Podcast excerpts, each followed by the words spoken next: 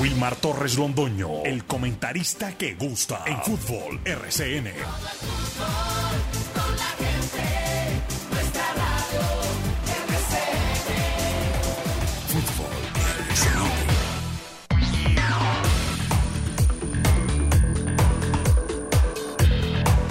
Muy buenos días amigos oyentes. 8 de la mañana con dos minutos. Aquí estamos los dueños del balón de RCN para presentar el deporte local, nacional e internacional a través de esta frecuencia 1450 de la M y a través también de todas las herramientas para comunicarse en ustedes con este programa que ofrece RCN Radio, RCN Mundo y Antena 2 La Cariñosa.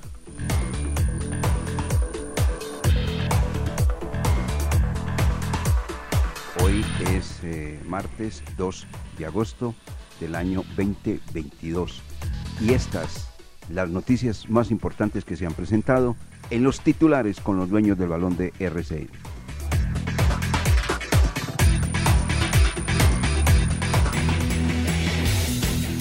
Titulares del día en los dueños del balón de RCN. Nacional y Bucaramanga ganaron por la quinta fecha y salieron del fondo de la tabla de posiciones de la Liga Betplay. La jornada 5 se cierra con los partidos entre Deportivo Cali Envigado y Santa Fe recibiendo América en el Estadio El Campín. Dairo Moreno llegó a 301 goles como profesional. Se reportó por segunda vez en el campeonato anoche ante el Deportes Tolima. Once Caldas se mantendrá tercero en la tabla de posiciones, independientemente de lo que pase hoy en el cierre de la jornada. El Leeds United, cuestionado por la lesión de Luis Fernando Sinisterra, aseguran en Inglaterra que debieron tener más precaución antes de poner a debutar al colombiano. Vuelve la competencia internacional, ocho equipos entran en la lucha por el título de la Copa Sudamericana. Muy bueno fue el inicio de Rafael Santos Borré con el Frankfurt al brindar asistencia en el primer duelo oficial de la temporada. El Boloña habría ofrecido por John Lucumi mientras que Juventus prepara la oferta por Luis Fernando Muriel. Detalles del mercado de pases en Europa antes del comienzo de esta temporada 2022-2023.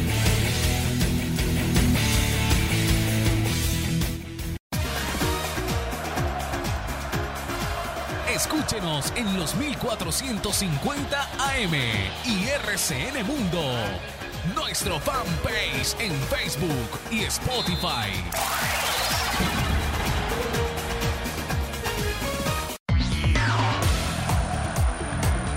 En Antena 2, La Cariñosa.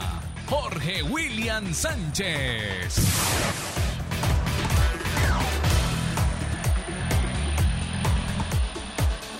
Saludo cordial, muy buenos días. Empieza la federación a trabajar con Selección Colombia y el proceso Néstor Lorenzo viajará a Europa, empezará a tener contactos con jugadores.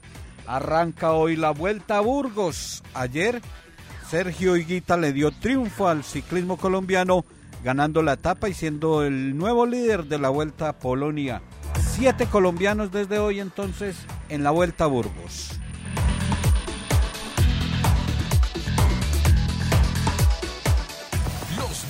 Del balón. La verdad por encima de todo. Comienzo haciendo una pregunta a mis compañeros, a Jorge William, a Lucas. ¿Ustedes cómo vieron al Deportivo Pereira en el clásico? Porque pues ayer hicimos un análisis amplio, importante, eh, donde se manejaron muchas cosas, ¿no? Pues lógicamente dijimos algunas cositas del Deportivo Pereira nada más, porque pues la obligación nuestra es hablar del local, cómo está el local, en qué condiciones, y lógico, sin abandonar el rival, sobre todo en el momento que se está jugando el partido, porque al otro día pues uno hace el análisis y profundiza sobre el mismo del equipo local. ¿Ustedes cómo vieron a Pereira en realidad? Eh, ¿Qué sensaciones le dejaron de ese partido a Jorge William y a Lucas Deportivo Pereira? El Pereira, eh, saludo cordial director, el Pereira observado en Manizales me parece un Pereira normal, un Pereira que le va a ocasionar eh, dificultades al técnico Alejandro Restrepo si quiere impregnar su, su sello futbolístico y si pretende cosas grandes con el conjunto Matecaña. Eh, de verdad, de verdad no esperaba más del cuadro Matecaña porque le había visto partidos donde tenía mayor intensidad, era más ofensivo, eh, con, con, dos delanteros muy peligrosos. Aquí el Pereira que, que pasó por el Palo Grande, me parece que va a ser el mismo Pereira que va a estar ahí en, en el intento de mantenerse en buenas posiciones y alejarse de lo del descenso. Eh, no me dejó una buena imagen el conjunto Pereira. A mí la verdad, el Deportivo Pereira del Palo Grande a mí sí me gustó, porque por ejemplo lo expresado en ese primer tiempo, en esos 40 minutos donde sometió al cuadro Once Caldas y, y lo hizo ver mal, eh, fueron interesantes. La idea la va cogiendo el, el, equipo, los jugadores que quedaron, porque la mayoría venían como del proceso, pero se tienen que adaptar a una nueva idea propuesta por el profesor Alejandro Restrepo. Y en esos primeros 40 minutos eh, el equipo Matecaña, la verdad, se vio bien. Faltó la efectividad, porque estaríamos hablando aquí de otra cosa donde una de esas llegadas, por ejemplo, de la de Leonardo Castro, la de Duan Palacios, hubieran entrado. Obviamente estamos hablando de cosas que, que no pasaron, pero si hubiera sido así, el panorama hubiera sido muy distinto en la cancha del Palo Grande. Ya en el segundo tiempo sí se le vio como un poco restado, pero fue por la propuesta que eh, ejerció el Once Caldas, donde se le replegó, donde le regaló la pelota, le cubrió los, bien los espacios y lo, y lo dejó tener eh, el esférico pero sin profundidad. Ahí es donde yo creería que Jorge se está basando en la teoría de que, de que no le gustó el Deportivo Pereira, porque en el segundo tiempo sí se vio un poco maniatado, pero el primer, el primer tiempo del Deportivo Pereira me pareció interesante y me da la sensación que para la fecha 10, para la fecha de clásicos, eh, va a ser totalmente diferente allá en la cancha del Hernán Ramírez Villegas. La pregunta que les hago es porque ayer eh, tuve la posibilidad de escuchar algunos programas deportivos de Pereira. Quería, tenía la intención de ver cómo analizaron el cuadro deportivo Pereira y el partido que se realizó por parte del cuadro Once Caldas. A ver, la conclusión, y muy rápida, porque vamos a hablar de otros temas, es que el equipo Once Caldas fue un conjunto bien manejado desde la raya por el señor Diego Andrés Corredor, que se vio apurado y dominado en los primeros 40 minutos, pero que después, dándole una muy buena lectura al partido y con la ayuda obviamente de los goles marcados por ahí donde el Valle y por el jugador que marca eh, su primero con la camiseta del blanco Eduardo López, él, inclusive, ahí también lo, lo aportan, le metió inmediatamente todo su conocimiento futbolístico para parar al cuadro deportivo Pereira y en algunos pasajes del segundo tiempo hacerlo verlo mal. Pero yo sí les quiero decir una cosa, hombre.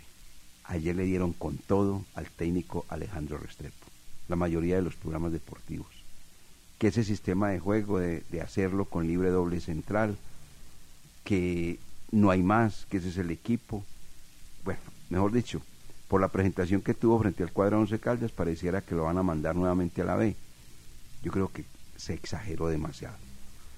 Y se exageró demasiado porque aquí las cosas, si las analiza uno desde el punto de vista del resultado, y quien no haya visto el, el, partido, pues dice, ese Pereira es un desastre.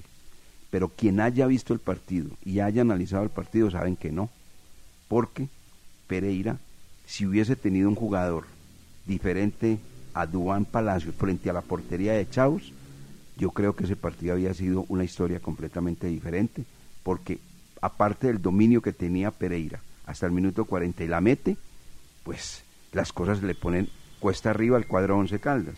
Sin embargo, pues obviamente hay que dejar de ese tamaño la situación. Hay que dejarla de ese tamaño. Pero, de verdad, se le fueron con todo, con todo a Alejandro Restrepo y yo creo que ese señor trabaja bien, se le vieron cosas muy interesantes. Este es un equipo que tiene, si en verdad tiene algunos jugadores que hacen parte precisamente del proceso anterior de, de Alexis Márquez, pero se conserva eh, eh, el hombre, más no el módulo futbolístico. a tal punto que recuerden ustedes que Correa, Andrés Felipe el Pecoso estaba archivado por Márquez y este año lo colocó como titular al lado de eh, el capitán de campo, que es Carlos Ramírez. Entonces, eso no gustó para nada. Yo creo que eh, ahí es donde uno se comienza a pensar, uno no se puede apurar tanto, no se puede esperar tanto. Apenas está comenzando el campeonato, Pereira tiene todavía un partido pendiente frente al cuadro América de Cali. Lo que pasa es que uno entiende en un momento dado, y eso lo entiendo yo, yo lo digo de manera particular. Eh, cuando se pierde el clásico, como que es que queda un sabor muy diferente. Pero uno como comentarista tendría que guardar, hombre, poquito de mesura, de tranquilidad. El hincha sí seguramente que desbarata todo, tira todo, eh, sale con la piedra absoluta, todo, porque perder el clásico es eso. Pero uno en condición de, pues, de analizar el partido creo que sería de una manera diferente. Simplemente quería comentar eso, nada más. Pero lo del Pereira, eh, sí, que tuvo manejo, control en el primer periodo, pero la efectividad, ¿dónde? Termina siendo de esos equipos que, que son alegres, que son juguetones. Eh, y Once Caldas le facilitó además en el primer periodo. Mire, en el segundo lo desnudó el, profesor Diego Corredor, Alejandro Restrepo. Restrepo hizo cinco cambios y ninguno, ninguno le surtió ninguno le dio efectividad. Y, y detalles, eh, Wilmar, eh, Lucas y oyentes, que, que, que, pueden ser mínimos, pequeños, pero, pero dicen mucho, son muy dicientes. Primero, eh, Leonardo Castro discutiéndole al técnico. O sea, el técnico hablándole y él manoteándole, o sea, eso visualmente no queda bien. Entonces quiere decir que ahí, ahí no, no están manejando esa, ese respeto por el técnico. Segundo, en la rueda de prensa Harlin eh, eh, Suárez le preguntan, eh, venga, esa rivalidad de Brian León y Leonardo Castro, egoísmo, ellos no se entregan el balón, eso qué pasa en la cancha. O sea, si ve esos detalles indican que al interior no están marchando las cosas bien en el Pereira. pero tan rápido, apenas está comenzando el, el técnico, apenas está manejando la nómina y la nómina está conociendo al técnico, yo pues no creo que no. Leonardo Castro es jugador jodidito. Sí, él es jodidito. Y Brian León ya lo, lo, lo, subieron mucho. Pero yo pienso que ese equipo va a rendir. Yo, lo veo trabajo, trabajo muy bien. Por lo menos es pues mi apreciación. La suya es diferente, la de Lucas igual. Pero mi apreciación, ese Deportivo Pereira, hasta el minuto 40 embolató completamente el camino del cuadro Once Caldas. Lo enredó, lo apuró, lo dejó. Pues otro partido va a ser diferente, distinto, seguramente. Pero señor trabaja bien. No sé por qué le... Sí, él trabaja bien. Trabaja supremamente bien. Es una persona muy seria, muy aplomada. Y me parece que para el nivel de un equipo como el Pereira eh, es el arranque, porque a, Alejandro Restrepo le quedó grande nacional y manejar una cantidad de figuras allá. Y lo, lo veíamos y lo decíamos pero para, para empezar eh, todo ese proceso, con, coger un Pereira y, y, ponerle el sello pues, de lo que desea, es el equipo ideal. Lo único que no sé es si en Pereira puedan tener la paciencia para aguantar el proceso no creo. de Alejandro Restrepo. es que esa es la cosa. Como, el, como la tabla del descenso los estás echando. Esa es la cosa. Y, lo otro que, sumar, ese equipo está al borde de que, lo venden, que no lo venden, que no sé qué, que no sé cuánto. Y la, mucha zozobra. Exacto. Y la, obligación, y la obligación es sumar porque usted, ahí sí es eh, como, yo creo que están eh, muy parecidos al cuadro Once Caldas, que la necesidad hoy por hoy, independientemente de lo realizado en la cancha, se necesita sumar. Al Pereira no le sirve nada venir, por ejemplo, a someter al Once Caldas, jugar bien en palo grande, proponer, pero irse con las manos vacías, porque vea que, por ejemplo, ahí el Once Caldas con esa victoria subió dos escalones en la tabla del descenso. Entonces, ahí el factor es la paciencia que puedan tener en Pereira con este nuevo cuerpo técnico. Esa situación que vive Pereira y el mismo Deportivo Cali se ven reflejados en lo deportivo. Téngalo por seguro que eso es muy complicado, sí, director. Bueno, muy bien, simplemente era, pero ayer de, de verdad le dieron con todo a el de técnico antioqueño Alejandro Restrepo.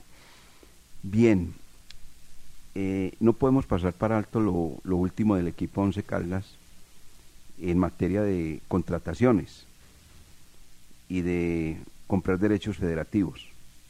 Así como se han prestado jugadores que se fueron, eh, García que se fue, Guzmán que se fue, Quiñones que se fue, Mejía que se fue. Pues rematando la semana, el equipo Once Caldas dio a conocer que compró los derechos federativos de jugadores jóvenes, que ahí está el futuro de la institución. De Santiago Cubides, que tiene 21 años de edad, y de ese pelado que juega ahora con el 31, que nos, nos comenta, es muy aterrizado, es muy aterrizado, porque es que todos estos muchachos les dan la titularidad y ya después ya no caminan, sino que le evitan y pierden completamente el sentido de las proporciones. Santiago Mera, 20 años.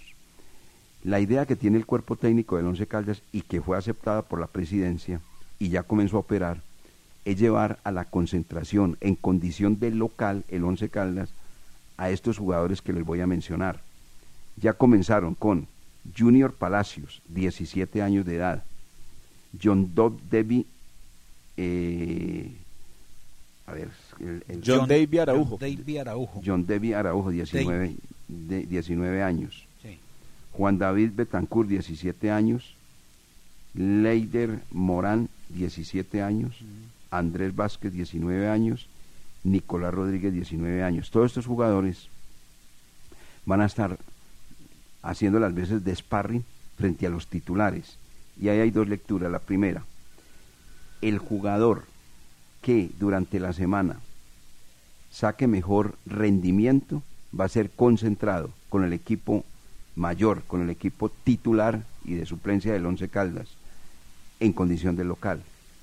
La otra es, lo hacen con el propósito y lo hace el cuerpo técnico con el propósito de que se vayan untando de todo lo que es el ambiente de un equipo profesional, que es una concentración, cómo se duerme, cómo se come, cuál es la charla técnica, toda esa serie de cosas para que después, cuando los sean requeridos y los necesiten en el equipo titular, no extrañen absolutamente nada, porque pues en la cancha ya están, pero no están concentrados. Eso es una sana medida que tomó el cuerpo técnico y que ha aceptado obviamente por la presidencia del equipo. O sea que en las próximas concentraciones del cuadro 11 Caldas no van a aparecer 17 jugadores, sino 18 jugadores. Y uno de estos, el premio comenzó ganándolo Junior Palacios, que dice el cuerpo técnico, se entrenó muy bien durante la semana y por eso lo concentraron vísperas al partido frente al cuadro Deportivo Pereira, compañeros. Es una decisión positiva para aplaudir porque es una manera de ir arrimando a estos muchachos. Eh, ahí en la lista que usted entrega hay jugadores muy interesantes, muy interesantes que le hemos eh, tenido la oportunidad de seguir la huella y, seguramente se convierten en los Sinisterra, en los Carbonero, en los Mender de, de, uno o dos años. Eh, si, si se trabajan bien ellos, ellos, si se entrenan bien, porque no que porque los llevan a una concentración ya vayan a empezar a, cambiar caminado, porque eso afecta mucho a algunos jugadores pero eh, estar ya relacionado con los grandecitos, escuchar a los de eh, pantalón largo, aprender, y su comportamiento, su manejo en un comedor, eh, eso es determinante y qué bueno, qué bueno. Y es una decisión, una iniciativa muy importante para tener esos jugadores y, como lo dice usted, en el momento en que se necesita, porque se van a necesitar. Esto apenas empieza, el torneo es largo y cambian mucho y no y no los que empiezan terminan eh, el último partido del torneo, no. Entonces, eh, tenerlos ahí ya a, pie a pie de puntilla es como es eh, en puntitas de pie. Puntitas de pie, a pie de puntilla, en puntitas de pie. Eh, ahí, listo, listo, para cuando le hagan la ceñita, listo, estén prestos para jugar. Bueno, entonces ahí les queda la tarea a usted, Jorge, y a usted, de don Lucas, para que cuando aparezca uno de esos jugadores inmediatamente demos a conocer su hoja de vida. Voy a repetir los nombres. John David Araujo, 19 años. Junior Palacios, 17 años. Juan David Betancourt, 17 años, Leider Morán, 17 años, Andrés Vázquez, 19 años, y Nicolás Rodríguez, 19 años. Aparte de los dos que ya está empleando el Once Caldas, que lo está utilizando el técnico, uno ya, los dos mejor han, jugado ya ratitos, Santiago Cubíes que hizo gol, y Santiago Mera, el pelado que entró con el número 31 en el duelo frente al cuadro Deportivo Pereira el domingo. Por ejemplo, ese caso de Junior Palacios, director, es un eh, jugador que actúa por la lateral.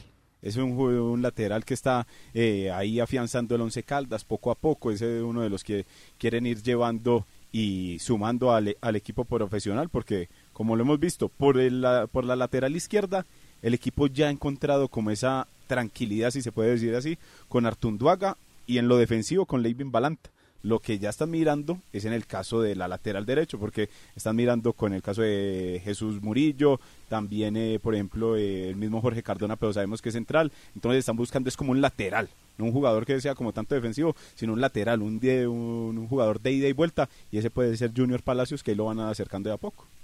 Bueno, bien, ahí está pues el primer dato que usted acaba de entregar respecto a este joven de 17 años. Eh, eh, recordando que, por ejemplo, John David Araujo ya debutó, él ya debutó con el equipo profesional. Eh, Gianmarco Angulo es otro de los jugadores que tuvo su oportunidad de actuar frente a Millonarios en la Copa, en la Copa, o sea que ahí minutos, minutos que les vayan dando, qué bueno. Eh, ayer con la fecha que se presentó, los resultados de Bucaramanga y los resultados de Nacional, el equipo Once Caldas ah, no perderá la tercera casilla en la quinta fecha, eh, porque hoy hay dos partidos y ninguno de los dos afectará la posición del cuadro Once Caldas con nueve puntos y tercero en la tabla de posiciones. Resultados ayer a propósito del fútbol colombiano y lo que tenemos hoy, don Lucas. Sí, señor. Ayer el Atlético Bucaramanga derrotó dos goles por uno al Deportes Tolima. Le pudo dar vuelta después de empezar eh, perdiendo su compromiso en condición de local. En un desolado Alfonso López. Lo vimos eh, muy lleno en la final de la Copa América Femenina, pero ya cuando llegó el fútbol profesional colombiano, otra vez desolado el Alfonso López, pese a que el equipo del Piripi Osma se pudo imponer dos goles por uno. Ahí Dairo Moreno celebró. La duda es si tocó no, el o no tocó el balón, Jorge, porque ahí observamos que fue un tiro libre de costado donde el jugador como que intenta tocar la, rosa, algunos dicen que no la tocó, algunos dicen que es su gol 301, pero ahí celebró pues Dairo Moreno para eh, sumar en eh, su cuenta personal dos en el campeonato. La imagen muestra que con la uña larga que no se había cortado, con eso alcanza a empujarla. Entonces si hay no. un toque y si hay un roce, Sí, sí, es y, y todo indica que le dieron el gol a, a Dairo Moreno, que ayer jugó con la camiseta número 300 por los 300 goles marcados y de una vez siguió eh, la cuenta para llegar al cuarto piso, 301. Mucho jugador Dairo Moreno. 99 alcanzó a marcar en el 11 Caldas en su paso por acá por Manizales. Y en el partido que cerró ayer la jornada del lunes, eh, Atlético Nacional derrotó tres goles por uno al Deportivo Pasto. Un Deportivo Pasto alegre, como dicen ustedes, fue a proponer a la cancha del Atanasio, pero con goles de Dorlan Pavón, Jefferson Duque y Emanuel Olivera, el conjunto verde consiguió su primera victoria del campeonato y salió del fondo de la tabla de posiciones. Correcto. Los eso. partidos para No, hoy. Permítame, permítame. Sí, bien, vamos por partes, vamos por partes. Bueno, eh, Bucaramanga le quedan dos partidos pendientes porque su estadio estaba exactamente con la programación de la Copa América. Entonces arranca bien el cuadro de Bucaramanga y Tolima todavía con el lastre de la Copa Libertadores de América y esa derrota tan abultada que obtuvo en la misma donde quedó eliminado. Nacional obtiene su primer triunfo en condición de, de local también, pero el, el el torneo. primero del torneo eh, frente al Pasto y con un Jefferson Duque que ya tiene 97 goles en su cuenta personal con la camiseta del cuadro Atlético Nacional, o sea que seguramente como están las apuestas en este torneo, Duque estará cuando marque su gol 100 mostrando la camiseta del verde de Antioquia con 100 goles, está cerquita y no lo quieren. Muchos hinchas del Atlético Nacional lo siguen rechazando, pero Duque definitivamente es un jugador muy efectivo un jugador muy importante para el cuadro Atlético Nacional. Continúe, don Lucas. Y los partidos para hoy, 6 de la tarde, Deportivo Cali Envigado, un partido que tiene a estos dos conjuntos en la parte baja de la tabla y, y- y Independiente Santa Fe enfrentando a la América de Cali. Con ese compromiso se cerrará la fecha y como les mencionábamos, eh, eh, no incumbe, no le incumbe al Once Caldas que le quiten de pronto la posición, ya que Deportivo Cali, Envigado, Santa Fe y América están por fuera del grupo de los ocho, Jorge. Millonarios es líder, recordemos, eh, tiene 11 puntos, Magdalena 10 y 11 Caldas tercero con 9 puntos. Luego aparece Junior con 8, Pasto 7 puntos, Alianza 7, Jaguares 7 y Pereira es el octavo parcialmente con 6 puntos. Eh, recordando que eh, Jaguares tiene cuatro fechas, tiene partido pendiente y Jaguares eh, podría ser el que con una victoria llegaría a 10 puntos y, pasaría al cuadro Once Caldas, el conjunto de Montería. No ganan todavía en el torneo ni América de Cali, don Carlos, ni Envigado, ni el Deportivo Cali. Y Cali otra vez último del torneo, director. Ese partido de Santa Fe América primero era un ma- maravilloso clásico, hoy en día muy normalito. Santa Fe mal, no arranca y América menos. América tiene un equipo demasiado liviano, muy liviano, el América de Cali. Muy livianito. No lo vemos pues como para pelear. De pronto puede entrar entre los ocho, de pronto, pero para pelear campeonato no está el América de Cali. Eso, eso lo sabe muy bien la gente del cuadro americano. Eh, alguien me preguntaba y me decía, bueno, si no quiere Nacional a Jefferson Duque, eso era antes de comenzar este campeonato, el Once Caldas debería hacer un intento por contratar un jugador de esa calidad, de esas condiciones.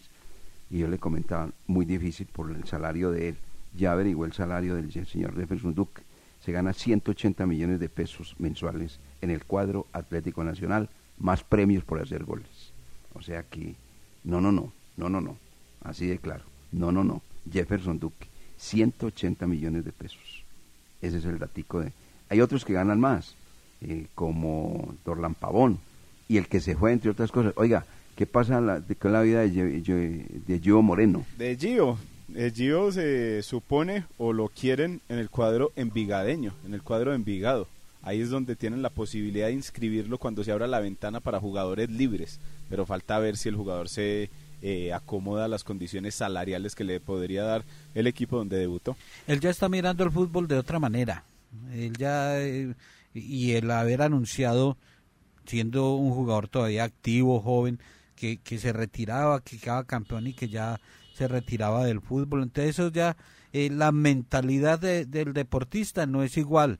No, ya no ya no tiene ese ese chip de competencia incrustado, sino que está ahí como por, por aparecer y podría aparecer en Envigado no por plata sino por agradecimiento porque fue la institución que le dio la oportunidad. Pero Gio Moreno lo veo más como un ex futbolista que como un actual eh, jugador competitivo. Pero cuando él llegó, eh, llegó con todo el tino y toda la calidad mostrada exactamente allá en el exterior y lo que aportó después al Atlético Nacional, jugador de 300 millones de pesos. Eso fue lo que desembolsó el cuadro Atlético Nacional porque pues le dieron gusto a la barra.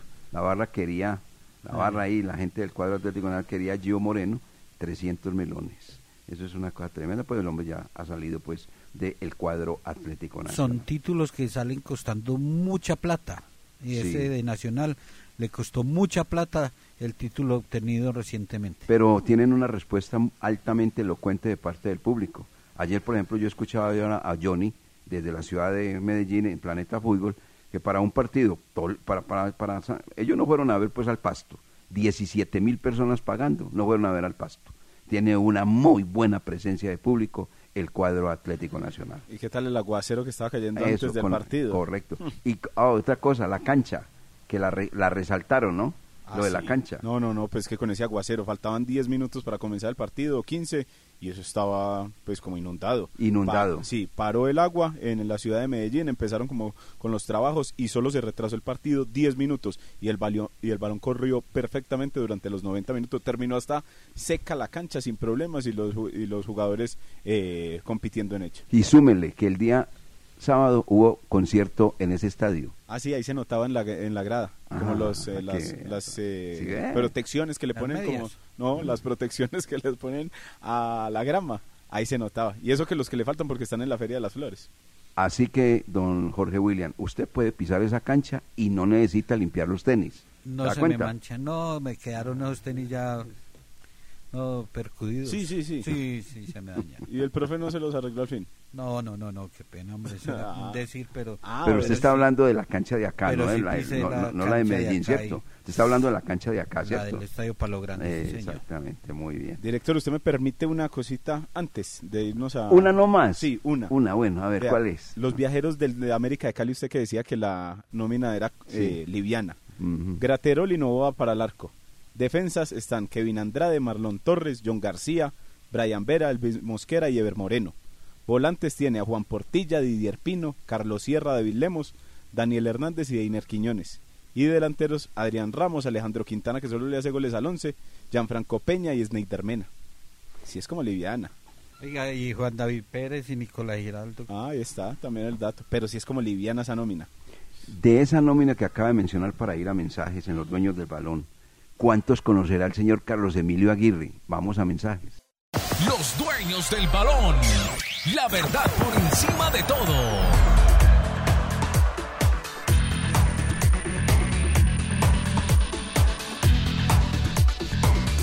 Seis, seis eh, movimientos se presentan en el cuadro Deportivo Pereira. Por aquí me dice, los movimientos pasan exactamente por el tema de la venta del equipo pereirano. Movimientos donde está la familia anterior, donde está el liquidador del Deportivo Pereira, donde está una empresa que quería comprar que era por, por los lados de Barranquilla, ahora parece es una empresa americana. Bueno, mejor dicho, qué cosa tremenda del cuadro matecaño. Vamos a ver en qué termina toda esta situación, porque hace mucho rato están tratando de vender al Deportivo de Pereira y no se ha podido vender, no se ha podido.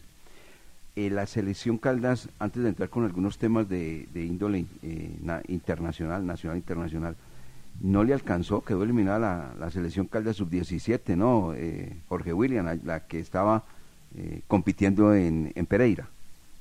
Sí, cerró con victoria, ganó cuatro goles por uno al seleccionado de Córdoba, pero no le alcanzó que es muy difícil uno empezar a rezar 10 eh, rosarios y no, no, no, es que de verdad, presidente me, me escribió es que reces un Padre Nuestro y no, presidente, así no es. Muy difícil, lo que no se hace en la cancha, eso ya mm, pedirle al de arriba que le ayude a todos, le queda complicado. Entonces, eh, dos derrotas consecutivas y, y, ya esperar un milagro en, la última, que golear, que no sé lo hombre, ahí em, como que quedó, quedó debiendo este grupo, porque era un equipo con buenos jugadores, pero eh, la fase en Manizales no les fue bien y ya en esta ronda final también quedaron en deuda. Sí, sí, sí. Porque es que de entrada perdieron dos partidos, 2-1 frente a Tolima, 3-2 frente a Antioquia. Y ahí le ganaron a Córdoba 4 por 1, pero ya la, la suerte estaba echada, como dice usted Jorge William, porque obviamente Antioquia no iba a dar el papayazo, ¿no? De quedar eliminados. No. Sí, y Antioquia ya le ganó a Tolima. Sí, claro, y eso pues a punta de mil Jesús es muy difícil. No, muy difícil, supremamente difícil, muy difícil. Bueno, hay otra, otra pues, una, la selección sub-17. Torneo internacional, ya vienen las competencias internacionales, las que le agradan, le gustan, tienen motivado a don Lucas Salomón Osorio, ¿no? ya vienen todos, todos los partidos, viene la Premier League, viene todo, absolutamente todo. Ya arrancan prácticamente competencia todos estos equipos elegantes y competitivos del fútbol internacional. Sí, señor, porque, por ejemplo, este fin de semana comienza la Bundesliga con el partido entre Frankfurt y Bayern Múnich. Eso es el viernes, a la 1 y 30 de la tarde. Ahí la presencia de Rafael Santos Borré. También arranca la Premier el fin de semana, pero para ver Serie A y lo que es eh, el fútbol de España, hay que esperar otro fin de semana porque comienza ya el fin de semana del 12 y del 13 de agosto pero ya por ejemplo también están en fases previas de Champions League. Obviamente pues todos esos equipos que como que clasifican a, eh, aquí por ejemplo a la Copa Libertadores en la primera, segunda ronda, pero ya sobre el, tema de los grupos ya es más adelante, pero ya también comenzó la, la competencia en la Champions y por ejemplo hoy vuelve el fútbol internacional con la Copa Sudamericana, la Copa Libertadores, 7 y 30 cuartos de final entre Corinthians y Flamengo, eso es Copa Libertadores, mientras que la Copa Sudamericana tendrá del Nacional, que estaremos ahí atentos a ver si debuta Luis Suárez contra el Atlético de Brasil y también el Deportivo Táchira ante Independiente del Valle. El más llamativo se puede decir que para hoy es el de Corinthians Flamengo, hablando de la competencia internacional que poco a poco se va reactivando. Bueno, de las competencias que usted acaba de mencionar, yo creo que mm, pierde mucha importancia la de la de Francia, donde el Paris Saint Germain seguramente va a ser el campeón, la de Alemania, donde seguramente el Bayern Múnich va a ser el campeón, y cobra más importancia la de Italia, donde pues lógicamente no se sabe quién puede ser el campeón, hay más competencia allí, la de Premier League también, lógicamente, no se sabe quién puede ser el campeón, y la propia de, España, pero esta de, Alemania y de Francia, yo creo que eso está cocinado, ¿no, compañeros? Sí, siempre gana, el, siempre gana el Bayern, siempre gana el el Paris Saint Germain no no tienen como sí, excepciones de algunas eh, temporadas pero Normalmente usted mira eh, la vitrina y la vitrina está llena del Bayern con, con los títulos Claro, locales, claro, la del Paris Saint Germain y por eso la inversión de tantos, tantos euros eh, para superar esos logros. Porque dicen, no, es que ganar lo local no, hay que ganar lo internacional, hay que ganar la, la orejona y cuando no hay gana la orejona eh, es fracaso, Exacto. es un fracaso. Es un fracaso, absolutamente, totalmente. Es que Entonces viene ya... para corroborar su dato, director, el Sí. Bayern Múnich desde el 2012 viene siendo el campeón en Alemania. Oiga, güey, ¿del, del qué? ¿Del 2000 qué? Desde el 2012. El último campeón diferente fue el Borussia Dortmund en el 2011, mientras que en la Liga de Francia, de los últimos cinco campeonatos disputados, el Paris Saint-Germain se ha llevado cuatro, a excepción del del 2020, que se lo llevó el Lille. Pero ahí es, eh, en esas ligas sí está muy marcada la diferencia por la inversión de los equipos, de este eh, como Bayern y también como el PSG. Miren, los últimos cuatro años, entonces, como usted lo acaba de decir, para el PSG. Y los últimos diez para el equipo de Bayern Múnich. No, esos, esos campeonatos pierden mucha alegría. Pero, sin embargo, la gente acude, la gente va, llenan los estadios. Eso sí es una realidad. Es una pasión absoluta por, por el deporte, por el deporte del fútbol. Si eso ocu- ocurriera en, en territorio colombiano, olvídese. Que supieran que ya Nacional es campeón o que Millonario es el campeón o que así, la gente pues no volvería, ¿no? Aquí no, aquí no. Pero allá sí, allá la gente concurre demasiado. Pero ya la, la liga italiana, vamos a ver qué pasa. En la liga de España, en la liga de, de- en la Premier League, que es la más interesante indiscutiblemente. Y los dos grandes candidatos vuelven a ser el Manchester City y el Liverpool, ¿no? Sí, señor, y Liverpool que le ganó la mano en el primer compromiso oficial de la, de la temporada al Manchester City, tres goles por uno. Ahí estuvo el colombiano Luis Díaz, también estuvo Darwin Núñez. Ese partido fue por la final de la Community Shield, tres por uno. Fue el compromiso eh, brindado para el Liverpool el día sábado. Ya este fin de semana comienza entonces, como les decíamos, la Premier League. Por ejemplo, el Liverpool arranca su temporada a las 6 y 30 de la mañana este sábado ante Fulham. Ese es uno de los compromisos. El Tottenham, donde está Davinson Sánchez, ante el Southampton, 9 de la mañana. Y el Everton, donde está Jerry Mina, a las 11 y 30. Estos tres partidos para el día sábado. Ahí el que se despierte y esté en casa, ya, puede, ya sabe que puede prender otra vez el televisor y sintonizarse con la Premier League. Pollito. Oiga, Jorge William, a propósito, eh, el, el tema de, de la Premier League, eh, yo creo que ya estos dos equipos, tanto el Manchester City como el Liverpool, están dos escalones arriba de los que fueron anteriormente grandes campeones de esa liga y grandes intérpretes de la misma, como el Manchester United, como el Tottenham, como el Arsenal, o no. ¿O usted qué piensa de ello? Sí, creo que en la actualidad son los dos equipos, eh, no solamente en la Liga Premier, sino a nivel mundial, que están marcando la pauta. Pero eh, para esta temporada eh, le tengo le tengo fe y yo sé que que me chelo también al Chelsea. le tengo fe al Chelsea, no sé por qué, que va a ser uno de los equipos eh, que va a estar ahí en disputa. Ella tiene nue- nue- nuevo dueño, ¿no? Porque es que lo del Manchester United, eh, imagine que Cristiano Ronaldo desesperado por salir de allá y, y no encontró dónde. No hubo equipo para que lo ubicara a Cristiano Ronaldo. Entonces, eh, los demás conjuntos eh, manejan mucho dinero, mucha plata, pero no las inversiones de Liverpool y Manchester City. Ahí está, ahí está. Esos son los dos, los dos candidatos a ganar entonces la Premier League y puede aparecer, como dice ahí Jorge William, el Chelsea. ¿Usted está de acuerdo con ello, don, don Lucas, o no? No, yo estoy de acuerdo es con el tema de que Liverpool y Manchester City están dos escalones por encima. O, o sea, de ahí no sale el campeón en esa nueva temporada. No creo. Yo creo que el Chelsea va eh, obviamente a competir y se va a meter en puestos de, de Champions League, pero lo va a competir con Tottenham, también con el Manchester United y por ahí con el West Ham, que ha venido haciendo buenas temporadas eh, en los últimos años. Pero yo digo que el campeonato puede estar ahí entre el Manchester City y el Liverpool por lo demostrado en las últimas temporadas. Hago, hago una pregunta. Señor. En Francia, mm, Paris Saint Germain. Sí. En Alemania, Bayern. Sí. En Inglaterra, entonces ya no limitamos a Liverpool, a Manchester Sí. City. En Colombia, ¿quién? ¿En Colombia quién? No, pues mire, Eh, eh, es que eso es una lectura que, que aunque no tenemos las grandes figuras, el nivel competitivo es muy parejo en Colombia, porque usted no arranca el torneo y usted no tiene eh, uno o dos candidatos. No, este, este, esto lo ganó Nacional caminando, o se lo va a ganar Millonarios o no, pero si, si la pregunta la hace usted por los lados de Bogotá, el campeón es Millonarios. ah, no, bueno, sí, Siempre. claro. Pero, pero mire que, que bajo las limitantes eh, futbolísticas de figuras, de nivel de, de algunos partidos, el fútbol colombiano es muy parejo y hasta lo último no, no encontramos quién es el campeón. Oiga, ven una cosa a propósito de este tema de millonarios. A mí me parece eh, el caso de Alberto Miguel Gamero. Es una gran persona, es un hombre muy decente, muy tranquilo, pero se ha vuelto muy demagogo, muy demagogo. Esa, esa, esa de Márquez no me la como yo ni... No, mejor dicho. Esa que dijo de Márquez. No, no. La de Márquez es que lo esperaban seis Sí, meses. Sí, sí, O sea, sí. que ahorita sí. para el comienzo del sí, 2023. Sí, sí. Entonces, ¿por qué pero- lo dejó ir? No, por Es eso, pues, escúcheme. Es Sí. que, oiga, ponle pues, cuidado. Gran jugador, gran goleador, gran persona. No, qué elogios. además que, que son eh, paisanos, ¿no? Eh, Sí, Gam- claro. Gamero es Samario y, y Márquez también. Y este y el otro. Y que exactamente como dice Luca, que en seis meses nuevamente que el millonario y no sé qué. Se está volviendo muy demagogo, pero hoy más allá.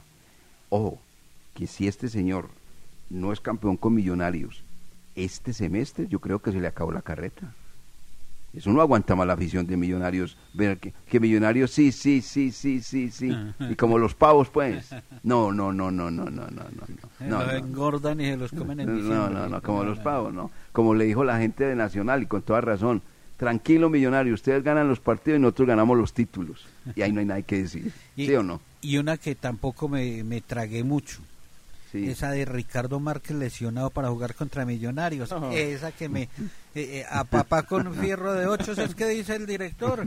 Eh, esa no me la trago entera. No, pero sabe que de pronto ya la respuesta sería que no aparezca para el próximo partido de la Unión Magdalena. No, como no. Así va a aparecer. Pues claro. ¿Ya está listo? Eh, Ay, Ave ¿cómo María. así? No puede. Eso no, eh, esa de que, ay, que no, que fue que se lesionó, entonces no puede jugar contra Millonarios. Vea, yo le, le presto el jugador, pero cuando jueguen contra nosotros no lo coloca. Eso lo utilizan mucho en Europa. Pero abiertamente. Cha, cha, Aquí en Colombia cha, lo cha. esconden, como en ese caso. Oiga, ¿verdad? En Europa eh, es abiertamente, ¿no? Sí, sí, sí. en, eh, Sí. Cuando usted se va, por ejemplo, no sé, eh, por poner un caso del Fulham al Manchester City, ah, bueno, pero cuando nos enfrentemos, eh, ya sabe que el jugador no puede estar alineado. Y, el, ju- y, a- y así es, cuando llega el día del compromiso, el jugador no aparece por ningún lado, pese a que ha venido siendo titular indiscutido, pero así es en, en Europa. Bueno, 8.51, ya viene don Lucas y don Jorge William nos presentará el panorama de lo que acontece hoy con la Copa Libertadores, la Copa Suramericana, lo del ciclismo.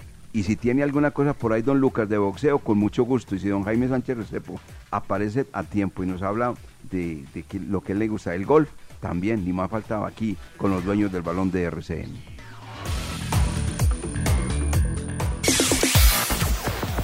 Los dueños del balón.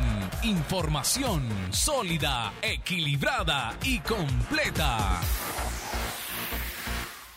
Hoy tendremos tres compromisos, Tres, de Copa Sudamericana. dos de Copa Sudamericana y uno de Copa Libertadores. Bueno, ok. Corinthians Flamengo 7 y 30. Sí, Ese es el más llamativo. sí, Corinthians. Nacional de Montevideo a las 5 y 15 ante el Atlético de Brasil. Esos son partidos de ida, ¿no? Esos partidos de ida de los cuartos de final en ambas competiciones. Sí. Mientras que el Deportivo Táchira ante Independiente del Valle. De los tres, me quedo con el de las 7 y 30 entre Corinthians y Flamengo. Ahí, De- verá, ahí verá ustedes cómo se reparten los otros dos. Bueno, muy bien, muy bien. Oiga, eh, ¿con qué, con qué, qué cara ve usted de campeón de Copa Libertadores de América? ¿Por qué lado, Jorge William? Corinthians, Flamengo, ¿cómo ve el tema? Eh, lo veo por los lados de Brasil, sí. Sí. Y lo veo por, eh, por el lado de Flamengo, Ujú, Flamengo, que correcto. se ha mostrado un equipo muy fuerte. muy fuerte, sí. Ah, es que los eh, equipos que están ahí son Vélez Talleres, que esa es una de las llaves de cuartos de final. Ahí se queda uno de los argentinos. Sí. Paranaense Estudiantes. Ahí se queda... ¿qué? Eh, ahí está un argentino y uno Y- y- brasileño. sí, ya. Flamengo ante Corinthians. El partido que uno de esos dos se queda ahí. Y Atlético Mineiro Palmeiras. Es que el pollito fue muy eh, sagaz. Dijo que lo- por el lado de Brasil, pues sí, pues es que hay muchos equipos ¿Y en, brasileños. y en la Copa Suramericana qué? Ah, ¿Cómo lo vio pues? No, no, y en la Copa Suramericana, cuente. En la Copa Sudamericana las cosas están de la siguiente manera. Mm, Los partidos que les referenciamos para hoy, porque ahí está por ejemplo el Nacional de, de Montevideo ante el Atlético Goyanense. Táchira ante Independiente del Valle. Mañana Sao Paulo Seara y Melgar ante el Internacional. Hay también posibilidades de entonces campeón Brasil. Sí, Sao Paulo Internacional. Ahí está. O sea, eh, o sea, mejor dicho, hay que vestir nuevamente la Copa Libertadores con lenguaje, con lenguaje de, de- de Brasil, ¿cierto? No, es que, pues, eh, infortunadamente para los demás países, Brasil está por encima en Portugués, selecciones. pues. Portugués. En selecciones, en clubes, eh, el fútbol argentino está en una decadencia total. Lo de River y Boca, que son los máximos sí, sí, representantes, sí, sí, horrible. horrible. Usted no encuentra un uruguayo, un paraguayo que sea protagonista. Los colombianos, pues, qué decir si nos sacan eh, sin empezar el torneo. Entonces, eh, o sea, Brasil está, está lejos y por eso llegan a la final entre ellos mismos. Oiga, y, y el 11 que sacó la Copa Libertadores antes del clásico ante Pereira, cuando Ah, volverá? qué mal detalle ese, no me gustó ese detalle del... del eh, le han hecho mucha bulla en redes, pero pero no quedó bien, no quedó bien eso. ¿Usted vio ese director? No, no, no. El oso quedo- mascota del cuadro Once Caldas, cuando llegaron los jugadores del Pereira, iban a entrar al estadio, él ahí recibiéndolos que con la copa y casi se las refregaba en la cara. No, no, no, eso no. Y eso es, eso es provocar. Y si uno busca eh, esta clase de partidos con armonía, con, con amistad y todo, y, y, y no, no, mal detalle. Ahí sí de- creo que se equivocó el osito. Blanco se llama Losito. Eh, Mari. Ve, eh, de ciclismo, déjeme, yo le cuento que a esta hora eh, restan 39 kilómetros para el Tour de Polonia, donde ayer eh, Sergio Higuita consiguió victoria y es el líder, vuelta a Polonia. Y hoy arranca la vuelta a Burgos con la presencia de siete colombianos. Eh, esta competencia la ganó el año anterior eh, Landa, los colombianos Miguel Ángel López, Superman López con Astana, va a estar eh, Santiago Buitrago con el Bahrein, eh, Esteban Chávez eh, con el Education, Brandon Rivera con el Ineos, Iván Ramiro Sosa Movistar, Andrés Ardila con Emiratos, lo mismo que Fernando Gaviria, a ver si se pone serio Fernando Gaviria y, y compite y corre y no hace pucheros y pataletas, porque está dedicado a los caballos y a, y a comprar muchos carros de marca y olvidó el ciclismo. Entonces Fernando Gaviria creo que se va a quedar sin trabajo si sigue así. Candidatos para la Vuelta a Burgos, Vicencio Nibali, Miquel Landa, eh, Hingley, Carti, Sivakov y ojalá Miguel Ángel López. Ahí está, ahí, ahí, entra el tema ya entonces de, de la parte del ciclismo. ¿Usted tiene alguna cosa de boxeo, don Lucas? No. Sí, señor. Sí. Porque Juvergen Martínez Sí. venció por nocaut en su estreno como profesional al venezolano Jason Hernández. Esa pelea fue el fin de semana en Barranquilla y de esta manera comenzó el medallista olímpico de Río de, Jaine- de Janeiro su eh, buena estadía en la categoría profesional con nocaut. Ahí ya se reportó. Ah, Qué para que bien, vea que hay qué bien, Y- y, Jaime también tiene la de golf. ¿Sí? Que si usted le permite también pasa la noticia de Ahí golf. la tiene, hágale. Don Hágale. Jaime Sánchez eh, aquí estaba haciendo filas que a ver si el director me deja pasar la, más reciente A información de ver. golf. A ver, don Jaime. ¿Qué hubo, Jaime? ¿Qué más? Bien. Bien, bien, ¿qué hubo, Wilma? ¿Cómo está, don Jaime es Sánchez necesaria. Restrepo? Hágale, a ver, don Jaime, ¿qué pasa? Oiga, usted sí come de todo, ¿no? ¿Por qué? ¿Por qué? ¿Cómo le parece, Wilma, no? ¿Por qué? ¿Qué pasó? Bueno, ahí le mandé el informe sobre el radiocubrimiento. Con mucho gusto, don Wilma. ¿no? No, no, pero venga, ¿y qué hay de golf? Dice aquí, eh, que, dice aquí don Jorge William, según el reporte más reciente, Sí. que el PGA Tour ha anunciado ayer lunes sobre la respuesta a las series de invi- invitacional de este deporte, ¿no? Sí. y ha dado a conocer el calendario para la temporada 2022-2023 con unas cifras de récord. Se repartirán un total de 428.600 millones de dólares en premios, en eventos oficiales y, y otros 145 millones en bonos, incluyendo 75 millones para los FedEx de la Copa. Felicitaciones, don Jaime Sánchez Restrepo. Con mucho gusto. ¿yo? Una información muy oportuna, eficaz, al día, con Habrá numeración. 44 torneos Oiga, oficiales eso, de no. temporada regular, incluyendo los cuatro majors y tres eventos de playoff de la FedEx Cup.